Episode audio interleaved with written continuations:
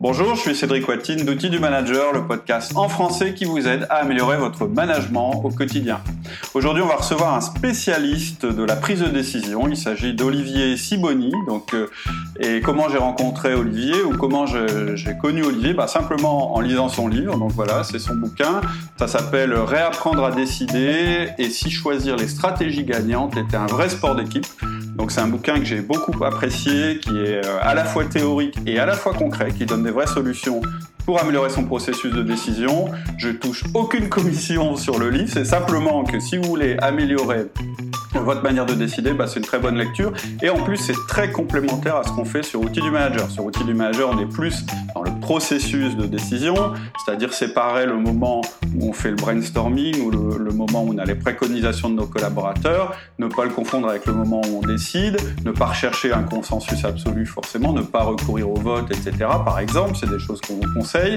Ensuite, une fois qu'on a décidé, tuer les alternatives, c'est-à-dire ne pas garder euh, les autres solutions qui avaient été évoquées, puisque après on passe à la phase exécution. Et vous savez qu'on a un podcast pour chacun de ces points.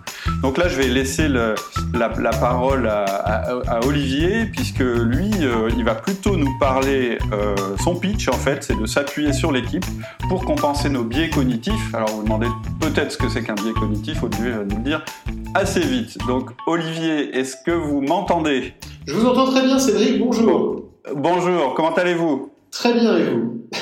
Très très bien. Il fait très beau à Calais, c'est ce que je vous disais euh, avant qu'on enregistre, qu'on démarre l'enregistrement, donc on en profite. Vous êtes sur Paris, hein, je crois. Absolument, il fait très beau. Ok, ok, ok. Donc allons-y. Est-ce que vous pouvez peut-être dans un premier temps vous simplement vous présenter, savoir euh, qu'on sache un petit peu qui vous êtes? Bien sûr. Euh, je suis aujourd'hui professeur de stratégie à HEC Paris. Et mhm. euh, je suis en fait euh, prof depuis trois ans. Et avant ça, j'étais consultant en stratégie chez McKinsey où j'ai passé 25 ans. Et donc, mon expérience a consisté à aider beaucoup de dirigeants à prendre des décisions importantes, des décisions de stratégie, mhm. mais aussi des décisions d'organisation, des décisions opérationnelles. Et, mhm. et j'ai pu observer de près la manière dont les décisions se prennent, souvent bien, mais pas toujours, et, et essayer de comprendre pourquoi est-ce que les décisions sont pas toujours optimales. Et c'est là-dessus que j'essaye bah. de faire avancer euh, la recherche. D'accord, bah on peut peut-être commencer par ça. Est-ce que vous pouvez nous dire euh, justement ce qui nous empêche peut-être de prendre euh, les bonnes décisions quand on est aux commandes Quels sont les biais en fait qu'on peut avoir alors, avant de parler de biais, le réflexe qu'on a toujours quand on voit quelqu'un qui a pris une mauvaise décision, c'est de se dire que ça devait être un mauvais manager. Et quand vous lisez l'histoire d'une entreprise qui a pas réussi dans ses stratégies ou qui n'a pas eu la performance qu'elle voulait, on a toujours tendance à dire ah bah oui c'est que le manager n'était pas bon. Et il y a, y a tout un, toute une littérature managériale qui euh, retrace les erreurs des gens euh, qui ont commis ces erreurs en disant mhm. mais, mais mon Dieu qu'est-ce qu'ils étaient mauvais? Et en fait la, la question que, que, ça amène à se poser, en tout cas que moi ça m'a amené à me poser, c'est mais comment, diable, est-ce que ces gens deviennent les managers et les, dirigeants de grandes entreprises s'ils sont si bêtes que ça? C'est un peu facile, une fois qu'ils font des erreurs, de dire bah oui, c'est parce qu'ils étaient mauvais. Quand on les a nommés PDG, c'est bien parce qu'on pensait qu'ils étaient bons. Donc, il doit se passer quelque chose qui fait que des gens dont on pensait jusque-là qu'ils étaient excellents font de grossières erreurs. Je vous donne un exemple dont, je parle dans, Réapprendre à décider parce qu'il est assez spectaculaire, c'est l'exemple d'un monsieur qui s'appelle Ron Johnson. Ron Johnson, il est connu comme l'homme qui a lancé les Apple Store. Il a, il a été recruté par Steve Jobs, il travaillait dans des entreprises de distribution avant, avec beaucoup de succès d'ailleurs. Il a été recruté par Steve Jobs pour lancer les Apple Store. Et comme vous le savez bien sûr, les Apple Store sont un succès extraordinaire. C'est même probablement le plus grand succès de l'histoire de la distribution. Si vous regardez à quelle vitesse ils sont arrivés à se développer. Ils sont arrivés à faire quelque chose comme 10 milliards de chiffre d'affaires en moins de 10 ans. Euh, c'est un succès absolument extraordinaire.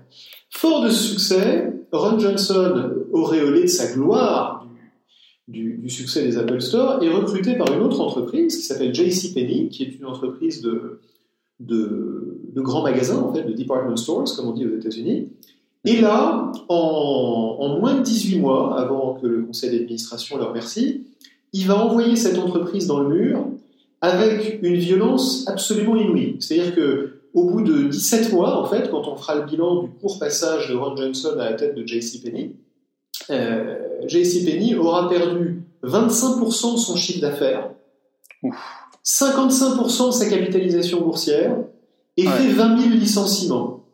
Et ce, en mettant en œuvre la stratégie radicalement nouvelle décidée par Ron Johnson. donc quand on voit, d'ailleurs c'est un exemple extrême bien sûr, mais quand on voit des histoires comme celle-là, hmm. on est bien obligé de se dire que Ron Johnson n'est pas un imbécile. Il a eu énormément de succès toute sa vie. Et pourtant, quand il arrive dans cette situation, il va faire des choses intentionnellement. C'est pas par, euh, c'est pas par inadvertance. Il va faire intentionnellement des choses qui s'avèrent être extraordinairement contre-productives. Qu'est-ce qui se passe dans une situation comme ça? C'est là-dessus que j'ai essayé de travailler parce que c'est trop simple, si vous voulez, de se dire les bons managers sont ceux qui prennent des bonnes décisions, les mauvais sont ceux qui prennent de mauvaises décisions. Il faut essayer de comprendre pourquoi est-ce qu'il arrive, parfois de manière spectaculaire comme celle-là, mais aussi souvent de manière moins spectaculaire et tout aussi réelle, pourquoi est-ce qu'il arrive à de très bons managers de prendre de mauvaises décisions. Donc c'est là-dessus que j'ai essayé de travailler. Mhm. Et quand vous parlez de biais cognitifs, en fait, c'est une partie de la réponse.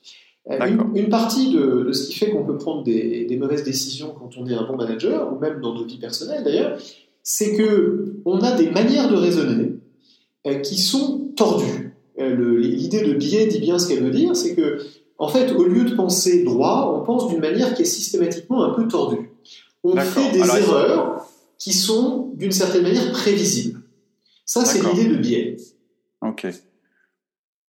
Alors, est-ce qu'il y a des exemples de biais très connus que vous avez identifiés? Par exemple, peut-être celui de, euh, de Ron dont vous venez de parler, savoir en fait là, là en l'occurrence c'était quoi son biais? Qu'est-ce qu'il a qu'est-ce qui s'est passé? Dans une histoire comme celle de Ron Johnson, il y a plusieurs biais qui se combinent.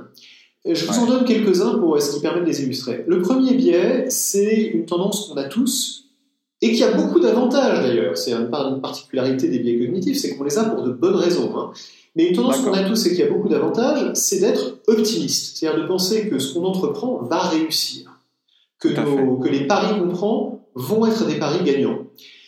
On voit bien pourquoi, pour n'importe quel entrepreneur et pour n'importe quel manager, c'est utile d'être optimiste. On est, plus clair, quand on est optimiste, et puis on n'entreprendrait rien si on n'était pas optimiste. Absolument, et on vient de faire justement une interview d'une personne qui est spécialisée dans l'optimisme en entreprise, qui s'appelle Jean-Philippe Ackerman. Donc oui, c'est vraiment, vraiment un axe euh, important dans, la vie d'un manager, parce que ça donne confiance confiance, en, ça lui donne confiance en Bien sûr. C'est la confiance dans la et, et, à son équipe.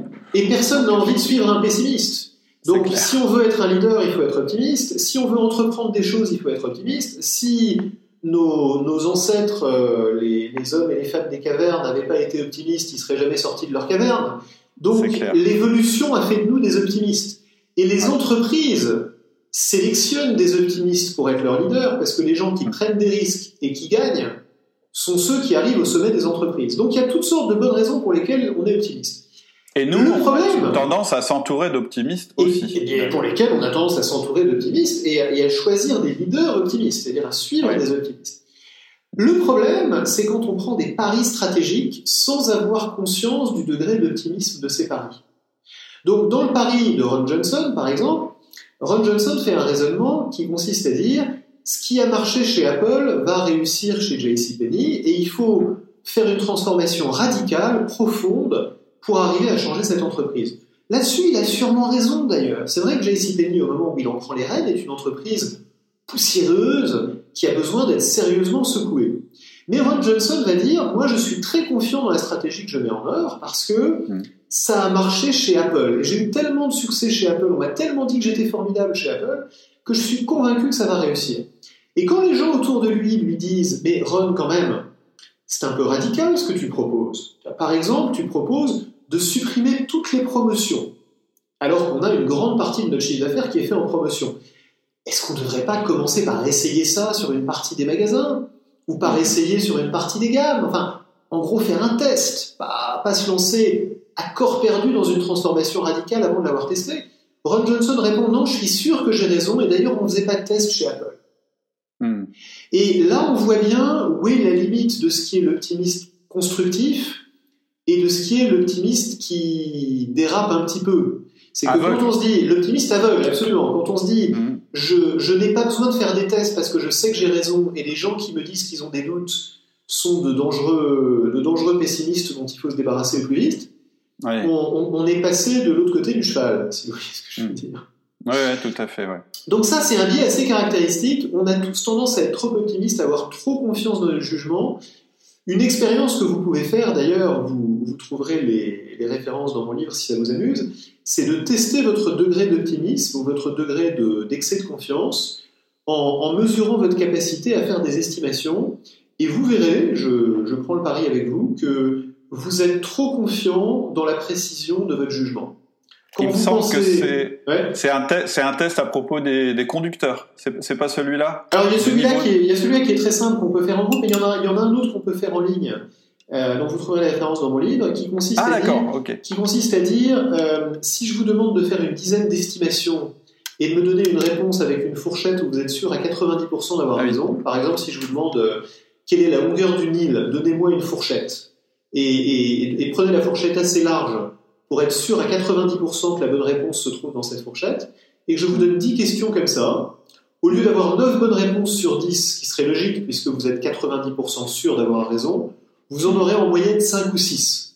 En fait, quand on pense qu'on est sûr à 90% de quelque chose, on va se tromper à peu près la moitié du temps. D'accord.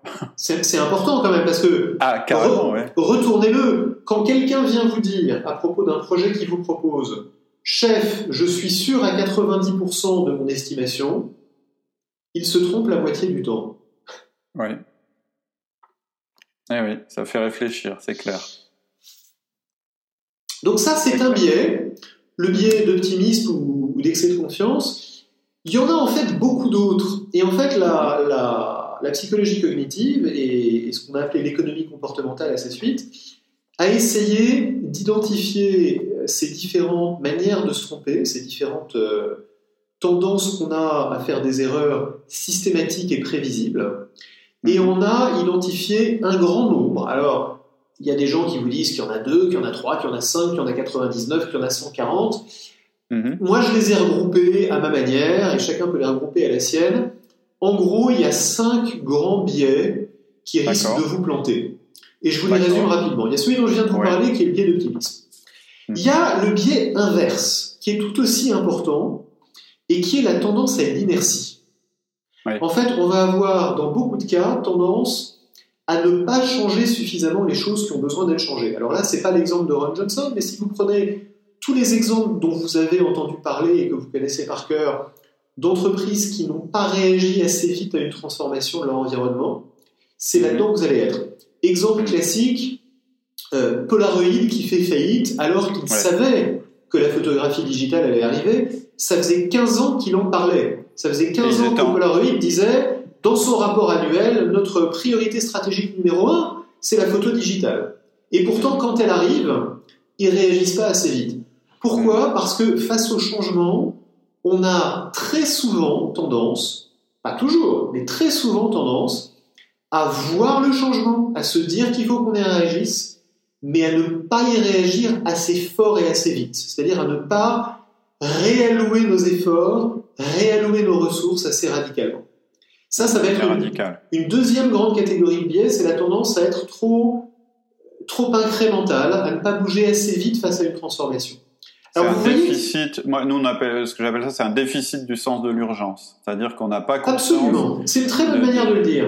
C'est une très bonne manière de le dire, c'est que on se dit, je, vois bien le problème, je vais savoir le gérer au fur et à mesure qu'il va arriver, je ne le perçois pas comme une urgence. Et donc, je vais continuer à faire mon business as usual. Le business as usual de Polaroid, c'est de vendre des films euh, chimiques classiques. Et je vais faire à côté mon business digital. Et en fait, le sens de l'urgence commanderait de dire mon nouveau business, c'est le business digital. Il faut que je fasse descendre mon business ancien aussi vite que possible, voire que je m'en sépare complètement et que je me réinvente radicalement. Il n'y a que comme ça que j'ai une chance, pas la certitude, mais une chance de m'en sortir. Et en fait, c'est très rare qu'on voit les gens faire ça. Alors vous voyez, soit dit en passant, que euh, l'optimisme et l'inertie vous tirent dans des directions différentes. L'optimiste va avoir tendance à faire des choses qu'il ne devrait pas faire. Hmm. Celui qui succombe au biais d'inertie va avoir tendance à ne pas faire les choses qu'il devrait faire. Hmm. Et, c'est pour ça que ces choses s'équilibrent. Ces, ces deux biais ont tendance à s'équilibrer une partie du temps. C'est dans des situations un peu inhabituelles, un peu extrêmes, comme la transformation de votre environnement pour Polaroid, que vous allez tomber du côté de l'inertie, ou comme la transformation où vous arrivez, vous avez un nouveau PDG, vous vous dites il faut que je change tout, que vous allez avoir tendance à tomber du côté du biais d'optimisme. Donc ces deux-là tirent de deux côtés opposés, c'est pour ça qu'ils ont souvent tendance à se compenser, mais pas toujours. Hmm. Ensuite, il, faut faire, il faut faire attention à ne pas tomber du côté où l'on penche. Et il faut faire attention à ne pas tomber du côté où les circonstances vous poussent. Alors les circonstances, qu'est-ce qui va les déterminer? Qu'est-ce qui va faire que vous allez avoir tendance à tomber d'un côté ou de l'autre? En fait, il y a une chose qui va piloter tout cet édifice, qui est votre tendance, et ça c'est une tendance psychologique euh, euh, lourde, votre tendance à vouloir trouver du sens aux situations que vous regardez. C'est tout pour aujourd'hui. Je vous invite à nous retrouver la semaine prochaine pour la suite de ce podcast passionnant sur la prise de décision où on verra quels autres biais peuvent vous être fatals dans la prise de décision. En attendant, vous pouvez nous retrouver sur le site www.outils du manager et je vous rappelle que notre formation est en cours, c'est-à-dire que les premiers élèves ont rejoint la formation, mais que vous pouvez toujours vous y inscrire en bénéficiant du tarif de lancement. Je vous mets le petit lien pour y accéder juste en commentaire. À bientôt. Au revoir.